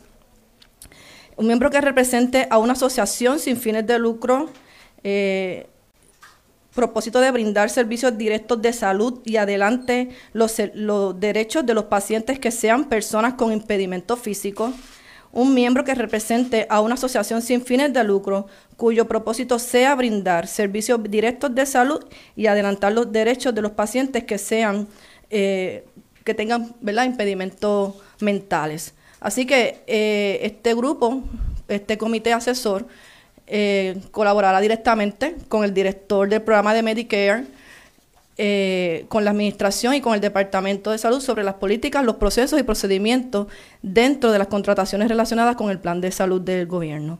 Así que ese comité asesor pues obviamente va a estar directamente trabajando con todos estos proveedores, como les mencioné, ante todas esas quejas que ellos han estado eh, mencionando durante todo este tiempo. Es importante que el señor presidente menciona, hay unos proyectos que son sumamente importantes para atender esta situación de salud que estamos afrontando. el presidente menciona que está en el Senado, así que eh, como menciona el presidente, vamos a solicitar ¿verdad? Que, se agilicen estos procesos porque son eh, unos proyectos que ya fueron aprobados en la Cámara, obviamente.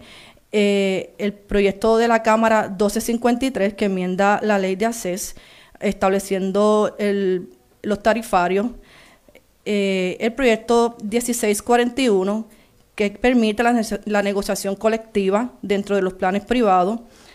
Y esos proyectos, obviamente, pues como les mencioné, son sumamente importantes y son de los proyectos que la clase médica del país y los proveedores del país han estado solicitando, así que se fueron trabajando en la Comisión de Salud, fueron aprobados y ahora están en el Senado. Es visualízate ACES dejando de ser una corporación y operando dentro como un programa dentro del Departamento de la Salud.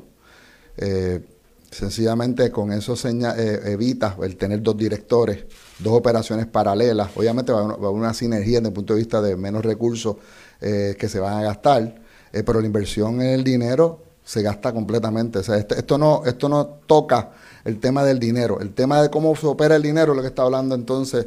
Pero el impacto al paciente. No, nada. Es la misma operación de allá. Los, señal, los, señalamientos ahora mismo a nivel federal no tienen que ver, y esto ya van dos décadas, no tienen que ver con el paciente, tienen que ver con cómo se manejan los fondos y cómo el modelo de Puerto Rico fomenta corrupción. Porque no está la persona que firma, no es el que los maneja. Ahora, cuando pase al departamento, ese mismo director que es el que recibe y es el entitled es el que maneja el dinero. Ahí tiene obviamente una, un ahorro y tiene una responsabilidad que sabe que lo que, hace, lo incumple lo van a causar, ¿verdad? Porque es la persona que representa al gobierno de Puerto Rico en el momento de recibir el dinero. Eh, y tiene que cumplirlo, obviamente, y si no, le va a caer todo el peso de la ley. Es más una cuestión de sinergia. Donde tenemos eh, diferencias Obviamente con el paciente es en el área comercial, ahí es donde están los problemas. Los pacientes en el área eh, de financiamiento pues, eh, público están recibiendo el, servicio. O sea, ahí no hay, ahí no hay tanto, no hay tanto problema. No es que es perfecto, no es que es perfecto. Sí, porque recientemente se había, habían sacado ¿verdad? del plan por unos cambios, unos 150 mil. Eso, eso hace tiempo lo están planteando, pero es, un, es un issue de que, y volvemos, cuando tú pides equidad, cuando tú pides tener los servicios igual que las otras jurisdicciones, tienes que también tener la otra parte, que es la parte de fiscalización de los programas. Y este cambio, esta regenería trae el elemento de la fiscalización, pues va a tener todo un departamento dentro del programa fiscalizando los fondos nuevos, el cumplimiento. ¿Por qué? Porque aquí, en la práctica, se le otorga eh, el programa a personas que no califican. Son otros 20 pesos y eso lacera dramáticamente el dinero al que sí cualifica. Si, si, si, esto está, y, es bien importante, porque yo he escuchado esto tantas ocasiones, el gobierno de Puerto Rico puede tener un plástico, y esto es para promocionar, ¿verdad? Pues yo sé que es un hecho político. Yo le di la tarjeta a todo el mundo. Fine, tú le puedes dar el plástico igual. Pero cómo se financia el paciente no se puede mezclar. Tú Interesante el planteamiento que trae el presidente de la Cámara, Tatito Hernández. Lo cierto es que ellos buscan que hacer desaparezca y que sea simplemente una división dentro del Departamento de Salud para que haya más poder de fiscalización a las aseguradoras y pues los planes como por ejemplo el plan de salud del gobierno pues pueda seguir una marcha positiva. ¿Se va a aprobar un proyecto como este? ¿Contará con la firma del gobernador? Eso está por verse pendientes a la red informativa. Presentamos las condiciones del tiempo para hoy. Hoy viernes comenzamos el mes de septiembre con una nota cálida, ya que los índices se mantendrán en la tarde entre 108 y 111 grados para muchas áreas urbanas y costeras en Puerto Rico. Aunque debido al efecto diurno, aguaceros se dejarán sentir provocando inundaciones urbanas y de pequeños riachuelos, especialmente a lo largo del oeste de Puerto Rico. Una onda tropical se espera que llegue a las islas este fin de semana, con alto potencial de lluvia para el domingo. Se espera que el polvo del Sahara llegue a nuestra zona nuevamente el lunes feriado, persistiendo así durante la mayor parte de la semana laboral. En la red informativa de Puerto Rico, este fue el informe del tiempo. La red le informa. Señores, regresamos a la red le informa, el noticiero estelar de la red informativa. Gracias por compartir con nosotros. Representantes del consorcio IMA San Pablo se reunieron con los directivos del CRIM luego de que se llevara a cabo la reunión de la Junta de Gobierno de esta organización, en donde se discutió en el Pleno el tema precisamente de las deudas que IMA San Pablo tiene con los municipios. Y según informó el alcalde de Orocovis y también presidente de la Junta de Gobierno del CRIM, Gardi Colón, Ima San Pablo no presentó un escenario nuevo y viable para los municipios, por lo que los municipios se reiteraron en que si Ima San Pablo le debe dinero, les tiene que pagar. Escuchemos lo que dijo el alcalde de Orocovis, Gardi Colón. Pues mira, hoy hablamos aquí con, eh, con relación al caso de IMA, este, discutimos una conversación que tuvimos con ellos durante la mañana, donde, donde pues, ellos no trajeron eh, un escenario nuevo y viable para los municipios. Eh, volvieron y recalcaron su posición de que los eximiéramos del pago de, prácticamente todas las contribuciones que le deben a, a cada uno de los eh, municipios. Y pues ninguno de los alcaldes está de acuerdo con eso. Lo discutimos aquí en la reunión y pues nos mantenemos en la posición nuestra de que, de que ellos eh, necesitan pagar su deuda y de que la deuda nuestra es una deuda que tiene que estar en el, en el primer orden en la, prela- en la prelación de deudas en el tribunal.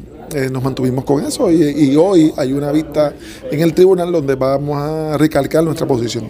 ¿Y si vendieran esos, venden la deuda o cómo queda? Si vendie, o sea, si eventualmente hubiera que liquidar dentro de las dentro de la- de las deudas eh, y venden, eh, tiene que pagarse eh, la, la deuda del crimen. Sí. ¿Que asciende a cuánto? A, a cerca de 13 millones de dólares. O sea, que eso es algo bueno para los municipios. Definitivo. Dinero Sí, de de- los de- municipios. es dinero de los municipios, es dinero del contribuyente, fon- son fondos públicos y nosotros no podemos regalarle a una compañía privada 13 millones.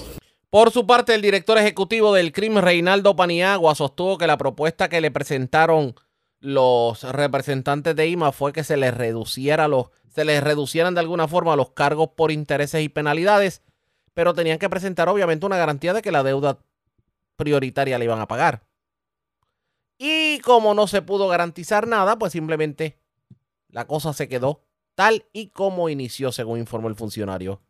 Bueno, eh, lo que pasa es que se le hizo un resumen a, la Junta de Gobierno de las incidencias de la reunión que se dio esta mañana. Eh, lo que pasa es que como no hubo una oferta eh, a considerar traída por el grupo IMA San Pablo ni el de Silver Point, este, pues realmente no había una propuesta formal para considerar. Eh, ho- hoy ya en los próximos minutos va a comenzar una vista de mediación en, eh, en la Corte de Quiebras que eh, se, va a, se va a estar atendiendo este asunto. Eh, la posición del CRIM, igual que la de por lo menos los alcaldes que estaban presentes en la reunión hoy, es que nos mantenemos exactamente donde estábamos. Nosotros tenemos una responsabilidad eh, y un deber de proteger fondos públicos. Nosotros lo único que pedimos a cambio, y siempre hemos tenido la apertura de, de- escuchar y de decir, pues, si tenemos que, que darle la vuelta a ver cómo esa deuda podemos eh, a lo mejor darle algún tipo de incentivo, de inter- intereses, penalidades, recargos, etcétera.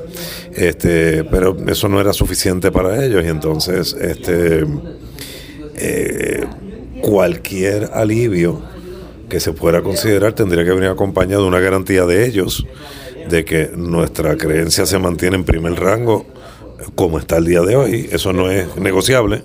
Y este y que nos tienen que garantizar que van a seguir operando como, como, hospital y que esos eh, empleos de esos eh, padres y madres de familia no se van a perder eh, porque de lo contrario nosotros no estamos dispuestos a comer, caminar ni un paso y lo que estaríamos dispuestos a caminar tampoco es eh, simple y sencillamente borrar la deuda de los libros, eso no está en la mesa, por lo menos de parte del crimen.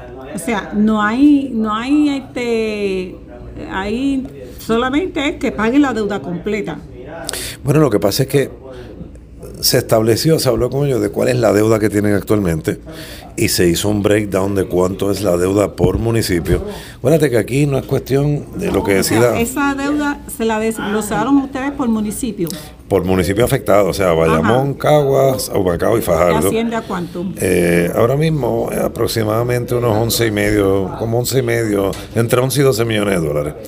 Eh, y, y esa es la deuda, o sea, eh, cualquier negociación sobre ese número eh, no existe si no hay la garantía de que vamos a cobrar nuestra creencia, ¿verdad? Uno, la, la cualquiera que se pudiera negociar, y dos, de que las operaciones se van a mantener abiertas. Y como no pudieron garantizar ninguna de las dos cosas, pues la contestación fue nos quedamos donde estamos. Los alcaldes siguen firmes en que no van a condonarle la deuda al grupo IMA. Y hablando del grupo IMA, El gobernador Pedro Pierluisi dijo que aunque el gobierno prefiere que IMA se mantenga en operaciones, están preparados para asumir a los pacientes y el recurso humano en caso de que a IMA no le quede más remedio de enganchar los guantes. Todos sabemos, los que, los que sabe, todo el que sepa algo de, de quiebra sabe que usualmente, luego de un proceso de quiebra, si se da una reorganización de la entidad, lo que va a pasar es que va a reducirse tremendamente la deuda que tienen, ¿ok? Incluyendo con entidades del gobierno, tengo que decir. Y es, entonces va a estar en mejor condición de seguir operando. Esa avenida todavía está ahí, está disponible. Lo ideal sería que IMA pueda seguir operando. Quizás no con la misma capacidad quizás no con el mismo número de camas y de hospitales, pero lo ideal sería que siga operando. Bien, la otra alternativa es un cierre. Vamos a suponer que fracasa el proceso de quiebra y el juez básicamente desestima el proceso de quiebra, eh, eh, la petición de reorganización y entonces cae en una liquidación. Ese es el cierre. Estamos también preparados para un cierre si eso ocurriera. A eso iba porque, bueno, pues ahí, ahí, va la, la contestación puntual que preferimos que continúe operando, ya sea con la misma capacidad o una capacidad similar. De eso no ocurrir porque fracasa el proceso de quiebra, estamos preparados. ¿Por qué lo digo? Ahora mismo los hospitales en Puerto Rico tienen capacidad de sobra. Eh, hay hospitales en la región de Cagua, hay hospitales en la región de Bayamón, las dos regiones principales donde IMA tiene hospitales, que pueden eh, eh, sustituir el servicio que ofrece IMA. Urra, en Bayamón, que es un hospital público, eh, tenemos allí en exceso de más de 100 camas adicionales disponibles que se pueden activar. Los empleados en Puerto Rico faltan enfermeros, faltan médicos, pues los que están laborando ahí no van a tener dificultad en laborar en, los hospitales públicos del gobierno de Puerto Rico o en otros hospitales privados que quieran llenar el espacio de IMA. O sea que lo que yo digo es que sí, nosotros estamos muy pendientes, preferimos que no cierre, pero de cerrar, que no tiene que ver con el gobierno, tiene que ver con todo lo que hicieron por, por 10 y 11 años, todas esas deudas que acumularon. Eso fue lo que dijo el gobernador. Vamos a ver qué termina ocurriendo con IMA San Pablo. Si logran revivir de la quiebra o simplemente hasta aquí llegó la institución hospitalaria. Eso está por verse pendientes a la red informativa. La red le informa. Cuando regresemos más noticias del ámbito policíaco y mucho más en esta edición de hoy viernes del noticiero estelar de la red informativa.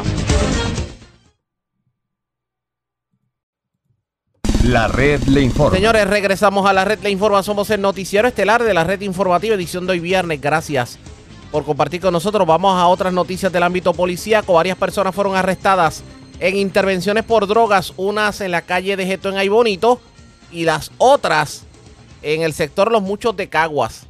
También un hombre fue detenido, aparentemente salió de prisión y llegó a la residencia del padre y le rompió medio mundo. De hecho, había una orden de acecho, si no me equivoco, en contra de esa persona.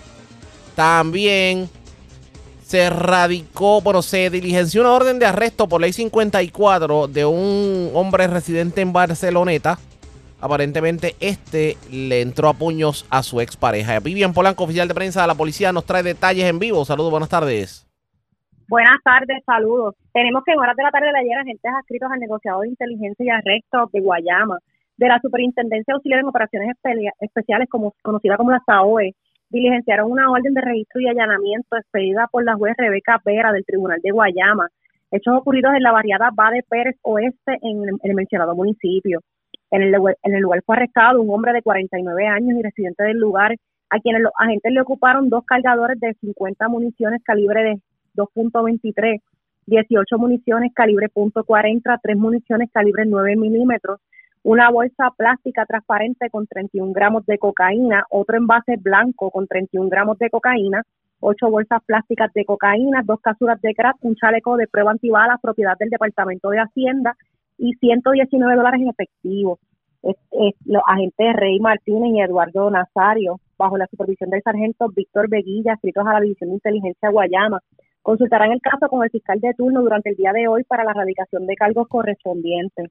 También tenemos que en horas de la tarde de ayer agentes adscritos al negociado de inteligencia de arresto del área de Caguas diligenciaron una orden de arresto expedida por la juez Ingrid Caro del Tribunal de Caguas contra Robert Borges Pedrosa, de 25 años y residente de San Lorenzo. Esto por hechos ocurridos el 30 de agosto del año en curso en el barrio Jaguar, en la carretera 181 en el municipio de San Lorenzo.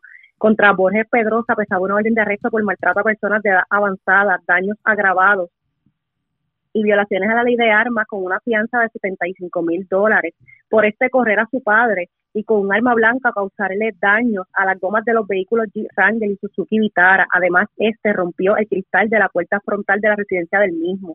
El imputado fue llevado ante la presencia de la juez Sonia Nieves, quien ordenó el ingreso del, ingreso del mismo en el complejo correccional de Bayamón al este no prestar la fianza impuesta.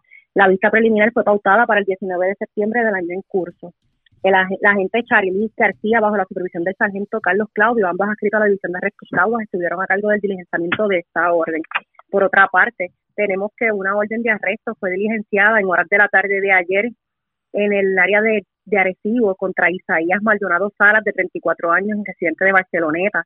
Esto por hechos ocurridos el 8 de agosto del año en curso en el barrio Garrochales, en Barceloneta contra Maldonado Salas, pesa una orden de arresto por violaciones a la ley para la prevención e intervención con la, con la violencia doméstica, eh, conocida como la ley 54, con una fianza de 50 mil dólares, ya que este amenazó de muerte y agredió con los puños en diferentes partes del cuerpo a su expareja. El imputado fue llevado ante la presencia del juez Rafael Lugo, quien ordenó su ingreso en el complejo correccional de Bayamón al este no prestar la fianza impuesta el agente Bernabe González, bajo la supervisión del sargento Pérez Martí, ambos adscritos a la División de Arrestos Arecibo, estuvieron a cargo del diligenciamiento. Gracias por la información. Buenas tardes. Buenas tardes.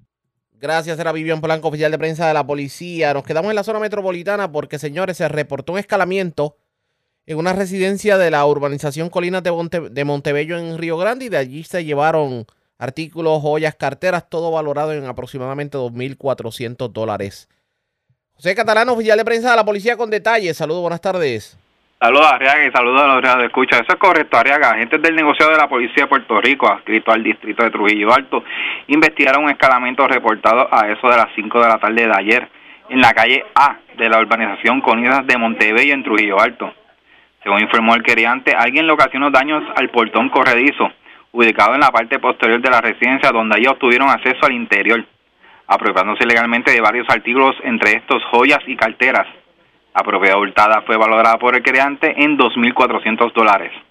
El agente Jonathan Flores, adscrito al mencionado distrito, investigó de manera preliminar, refiriendo el caso a la división de propiedad del área de Carolina. Gracias por la información. Buenas tardes. Por aquí siempre a la tardes. Gracias, era José Catalán, oficial de prensa de la policía en el cuartel general de la zona metropolitana. Vamos a la zona centro-oriental porque una persona fue encontrada muerta, baleada, una mujer. Esto ocurrió frente al negocio de Getó Store en la avenida de Getó en Caguas. De hecho, eh, la información que hay es que esta persona fue ultimada allí en el lugar. Pero también, relacionado a estos hechos, se investiga el hallazgo de un hombre sin vida en el interior de un vehículo en la calle Las Piedras de Bonneville Heights en Caguas. Se presume que tal vez esta dama, ese caballero le dio muerte y algo pasó con el caballero. Información preliminar con Edgardo Ríos Queret, oficial de prensa de la policía en Cagua. Saludos, buenas tardes. Sí, buenas tardes. Al momento tenemos que a las 8 de la mañana de hoy, una llamada al sistema de emergencia 911 alertó sobre una persona herida de bala en hechos ocurridos frente al negocio de Geto Store, ubicado en la avenida de Geto en Caguas. Según se informó, al llegar la policía al lugar, localizaron una mujer, la cual no ha sido identificada y la cual presenta múltiples heridas de bala.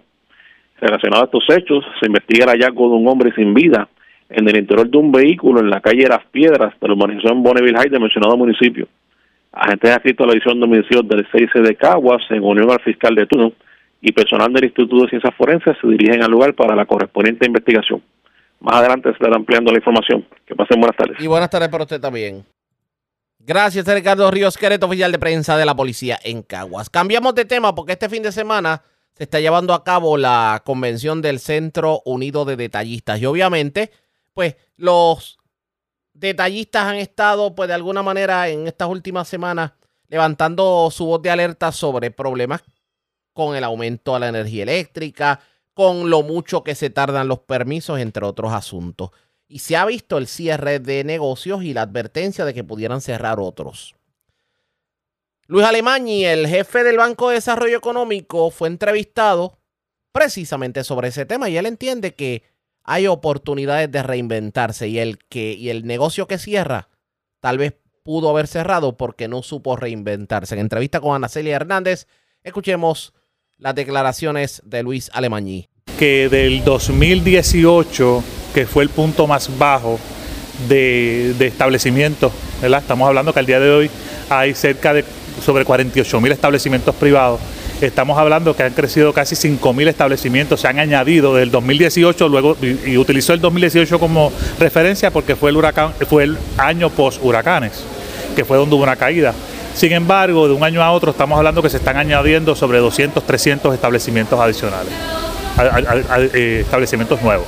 O sea, que está impactando la economía. Está impactando la economía, ciertamente. Por eso se ve que las ventas al letal a pesar de que el impuesto, o no el impuesto, la ayuda de la pandemia, el PUA, que se dio y cerró hasta septiembre 2021, se otorgó, posterior a eso, pues ha seguido un consumo, el gasto de consumo de la gente eh, y las ventas al letal por consiguiente han seguido favorables. O sea que significa que estamos en una economía de consumo, eh, a pesar de que hay una inflación, ¿verdad? Que está cerca, un poquito por encima del 2%, se ha reducido y la gente, la gente sigue consumiendo. O sea que no debemos decir, escuchar a ningún empresario decir voy a cerrar mi negocio porque no tengo salida, porque realmente se está yo creo que yo creo que, que, el, que, el, empresario que quizás cierre en este momento es porque no ha buscado alternativas de reinventarse.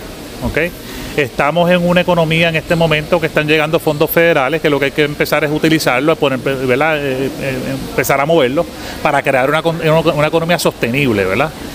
Y, estamos en una economía donde, por ejemplo, el turismo, pues ha habido un crecimiento eh, significativo, está llegando, hay mucho tráfico de turistas y eso pues crea un movimiento en restaurantes, eso crea un movimiento en lo que es en lo que son lo, lo, la industria del entretenimiento y hay ciertos nichos, ciertos sectores como estos que están teniendo mucho más auge que otros. Igualmente lo que son los microempresarios de 1 a 7 empleados que no asumen riesgo de, verdad de, de, traer una plantilla de empleados muy alta, o los cuentapropistas que estamos a niveles históricos, sobre todo eh, post pandemia. Y, ¿verdad? y yo creo que el, hecho está en pensar fuera de la caja. Yo creo que de eso se trata. Por otro lado, el banco estuvo recientemente participando, colaborando con un, un, un negocio nuevo que se llama Biosimilar. Esto, este, este, este ejecutivo, que fue ejecutivo de Amgen, que se, se dedicó en Amgen a, ¿verdad? a trabajar eh, eh, medicamentos dirigidos a pacientes con cáncer, hoy día se insertó en el empresarismo y abrió su negocio y va a impactar la economía con 400 empleos. Van a estar en Aguadilla. El banco financió esta, este proyecto y este proyecto pretende no solamente hacer investigación y desarrollo, sino pretende hacer desarrollo de células madre y desarrollo de productos bioequivalentes y biosimilares. Para no solamente exportarlo a Estados Unidos, sino exportarlo a India y exportarlo al mundo entero. Y esto va a ser desde Aguadilla, Puerto Rico. O sea que la tecnología está a la vanguardia. La tecnología está a la vanguardia. Definitivamente es un tema que voy a hablar, que voy a insertar en el, en el, en el panel que estoy participando eh, ¿verdad? de la Convención Anual del Centro Unido de Detallistas. Este es mi tercer año y siempre vengo eh, a colaborar con ellos para hablar de cómo se inserta la inteligencia artificial en el desarrollo y la evolución de los negocios. De hecho, como ya ha estado haciéndolo y nosotros mismos lo desconocemos. Pero sobre todo el potencial que hay, las oportunidades que hay de la inteligencia artificial para poder seguir este, progresando y no quedarnos atrás nosotros. Esas fueron las declaraciones de Luis Alemañi González, presidente del Banco de Desarrollo Económico, quien en medio de las actividades del Centro Unido de Detallistas, pues insistió en que eh, la cifra de negocios nuevos en el 2022 se posicionó en el número más alto de los últimos años. Y negocio que haya cerrado, entiende él que es porque no ha buscado alternativas para reinventarse. ¿Usted cree que es lo correcto? ¿Tendrá algo también que ver con el alto costo de la energía eléctrica? Esto amerita más análisis pendientes a la red informativa. La red le informa. A la pausa, regresamos a la parte final del noticiero estelar de la red informativa. La red le informa. Señores, regresamos esta vez a la parte final del noticiero estelar de la red informativa de Puerto Rico. ¿Cómo está Estados Unidos? ¿Cómo está el mundo a esta hora de la tarde? Vamos con DN, nos tienen un resumen completo sobre lo más importante acontecido en el ámbito nacional e internacional. Tras su paso por el estado de Florida, la ahora tormenta tropical Idalia azotó a los estados de Georgia y Carolina del Sur, donde en la madrugada del jueves provocó inundaciones en las ciudades costeras y dejó a 300.000 usuarios sin electricidad a lo largo de los tres estados. A medida que Idalia se mueve mar adentro y sube por el Atlántico, los residentes de Carolina del Norte se preparan para recibir más lluvias intensas y posibles tornados. Las autoridades advirtieron que aún es posible que se produzcan peligrosas marejadas ciclónicas. Dos personas murieron en Florida en accidentes automovilísticos relacionados con las condiciones climáticas extremas. En la región de Big Bend de Florida, en el Golfo de México, algunos residentes que habían sido evacuados regresaron a sus casas para encontrarlas completamente destruidas, como es el caso de esta madre y su hija de la localidad de Horseshoe Beach. Lo que importa es lo que tengo aquí, ¿verdad? Esas son solo cosas materiales. Lo sé, pero esto era nuestra jubilación. Esto era toda nuestra vida. 23 años. Son cosas materiales. Vamos a reconstruir todo. Va a estar todo bien. Va a estar todo bien. Todo va a estar bien. El presidente Biden habló en la Casa Blanca sobre la respuesta federal a la tormenta y a otros desastres naturales generados por el cambio climático.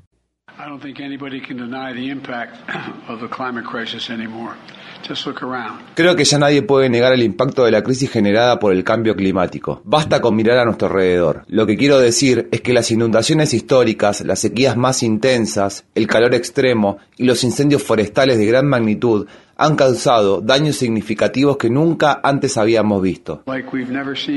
En el país centroafricano de Gabón, la Junta Militar anunció que el general Brice Oligui Nguema ocupará el cargo de líder de la transición tras el golpe de Estado del miércoles que derrocó al presidente Ali Bongo. La familia de Bongo había gobernado la antigua colonia francesa rica en petróleo durante más de 50 años. Si bien muchos residentes de Gabón celebraron la destitución de Bongo, la Unión Africana y las Naciones Unidas condenaron el golpe de Estado que se produjo pocos días después de unas disputadas elecciones generales. El derrocado presidente permanece bajo arresto domiciliario desde donde el miércoles pidió a través de un video ayuda a la comunidad internacional. Para más información sobre Gabón visite nuestro sitio web democracynow.org/es. En Sudáfrica, al menos 73 personas murieron en un gran incendio que arrasó un edificio de cinco pisos de la zona céntrica de la ciudad de Johannesburgo. El edificio albergaba a ocupantes ilegales que vivían en condiciones precarias y de hacinamiento, muchos de los cuales se cree eran inmigrantes. Por su parte, las autoridades afirman que entre los muertos hay al menos siete menores. Las imágenes desgarradoras que fueron publicadas mostraban decenas de cuerpos sin vida alineados en la calle al tiempo que los equipos de rescate seguían buscando personas. Testigos y supervivientes describieron el caos que se produjo cuando la gente intentó huir del edificio en llamas.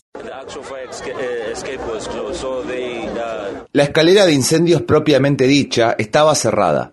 Había un montón de gente, un montón de gente y humo. La gente se asfixió. Mucha gente murió a causa del humo porque en la puerta había mucha presión. Algunas puertas estaban cerradas. En un momento, el gobierno del apartheid utilizó el edificio para someter a los trabajadores negros a controles de seguridad. La escasez de viviendas asequibles en Johannesburgo ha llevado a las personas a refugiarse en edificios abandonados, inseguros y abarrotados, que a menudo carecen de alcantarillado, electricidad y otros servicios básicos. Según la ONU, los combates que las Fuerzas Armadas etíopes y la milicia regional Fano están librando en la región de Amhara se han cobrado la vida de al menos 183 personas en el último mes. Principios de agosto se declaró el estado de emergencia en la región, lo que llevó a la detención arbitraria de más de mil personas, muchas de las cuales se cree son jóvenes de la etnia Amhara. El conflicto más reciente estalló después de que las Fuerzas Armadas etíopes recuperaron importantes pueblos y ciudades de la región norte del país. Los soldados Amhara lucharon del lado de las Fuerzas Armadas etíopes durante los dos años que duró el conflicto en el norte de Tigray. En 2023 se registró el mayor número de inmigrantes fallecidos en los alrededores de la ciudad tejana de El Paso en 25 años, con al menos 136 fallecimientos, de los cuales unos 100 se registraron a partir de mayo, mes en que empezaron a subir las temperaturas. Este año el número de muertos es al menos un 87% superior al de 2022. La zona en la que se han registrado estas muertes se extiende a lo largo de la frontera entre Estados Unidos y México, desde el este del área metropolitana de la ciudad del Paso en el estado de Texas hasta la frontera sur del estado de Nuevo México. Si bien algunas personas murieron tras caer de las vallas fronterizas, se considera que la mayoría murieron debido al calor extremo. Este verano se han registrado temperaturas a nivel del suelo superiores a los 65 grados Celsius en medio de una serie de olas de calor sin precedentes. Una jueza del estado de Texas acaba de declarar inconstitucional una nueva ley estatal que prohíbe a las ciudades tomar una amplia gama de decisiones a nivel local. Entre otras cosas, la ley habría prohibido a los gobiernos locales exigir que los trabajadores de la construcción tengan descansos para beber agua. La ley de consistencia regulatoria de Texas, que ha sido apodada Ley Estrella de la Muerte, iba a entrar en vigor el viernes y formaba parte de un esfuerzo del Partido Republicano Estatal y del gobernador Greg Abbott para controlar las ciudades que son cada vez más progresistas y que se encuentran dirigidas por demócratas. La ley fue impugnada por las ciudades de Houston, San Antonio y El Paso. El alcalde de Houston, Sylvester Turner, celebró el fallo diciendo, esta guerra contraproducente que se está librando contra las ciudades debe terminar. Por su parte, el fiscal general de Texas ya ha apelado la sentencia. El gobierno de Biden dio a conocer una nueva norma por la que unos 3,6 millones de trabajadores estadounidenses tendrían derecho al pago de horas extras. El Departamento de Trabajo propone aumentar los requisitos de elegibilidad para que se incluyan los trabajadores asalariados que ganan hasta 55 mil dólares al año, lo que elevaría el umbral actual de alrededor de 35 mil 500 dólares. A esos empleados se les garantizaría el pago equivalente a una hora y media de trabajo por cada hora de trabajo si trabajan más de 40 horas semanales. El cambio beneficiaría a trabajadores de diferentes industrias como la de la manufactura, la de la atención sanitaria y la de las empresas minoristas. Algunos grupos gremiales condenaron la norma y es probable que la impugnen ante los tribunales. El bloque progresista del Congreso acogió favorablemente la medida, pero instó a aumentar el umbral salarial para que se incluya a los trabajadores que ganan hasta 80 mil dólares al año. El presidente Biden dijo que hablará con el líder de la minoría republicana en el Senado, Mitch McConnell, a quien calificó de buen amigo después de que el líder republicano de 81 años se quedara paralizado durante unos 30 segundos mientras daba una conferencia de prensa en el estado de Kentucky antes de que intervinieran dos asistentes. Lo siento, no he podido oír lo que dijo. No hay problema. ¿Qué piensa acerca de presentarse a la reelección en 2026? ¿Qué pienso sobre qué? Sobre presentarse a la reelección en 2026. Oh, eso es...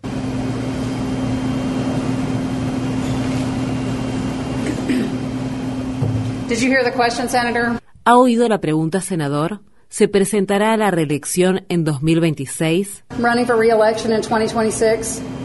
Sí. Bien, disculpen, Vamos a necesitar un minuto.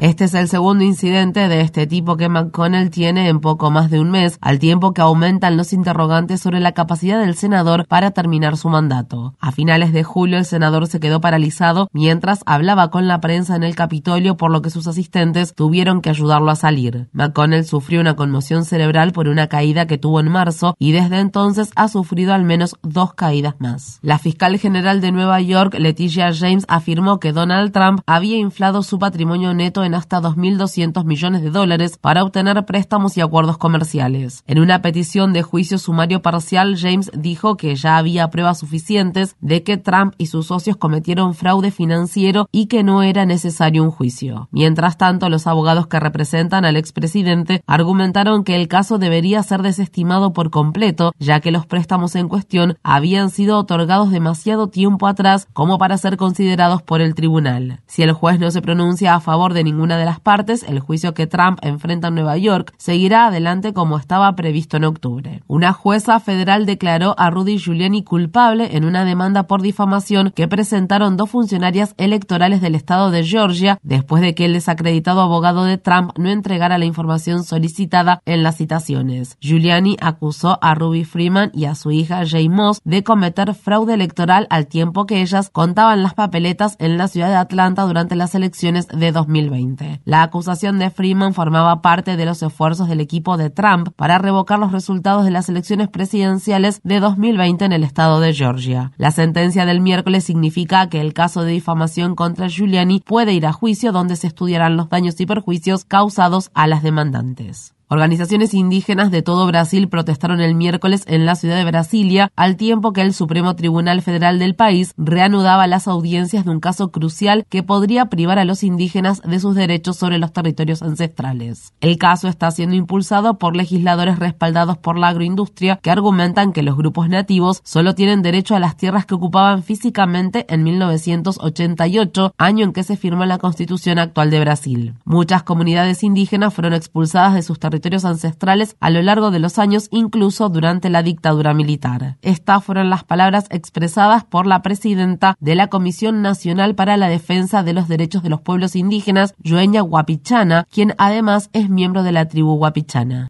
La red le informa. Bueno, señores, enganchamos los guantes. Regresamos el próximo lunes a la hora acostumbrada, cuando nuevamente a través de Cumbre de Éxitos 1530 del 1480 de X61 de Radio Grito y de Red 93, que son las emisoras que forman parte de la red informativa le vamos a llevar a ustedes el resumen de noticias de mayor credibilidad en el país. Hasta entonces, que la pasen bien.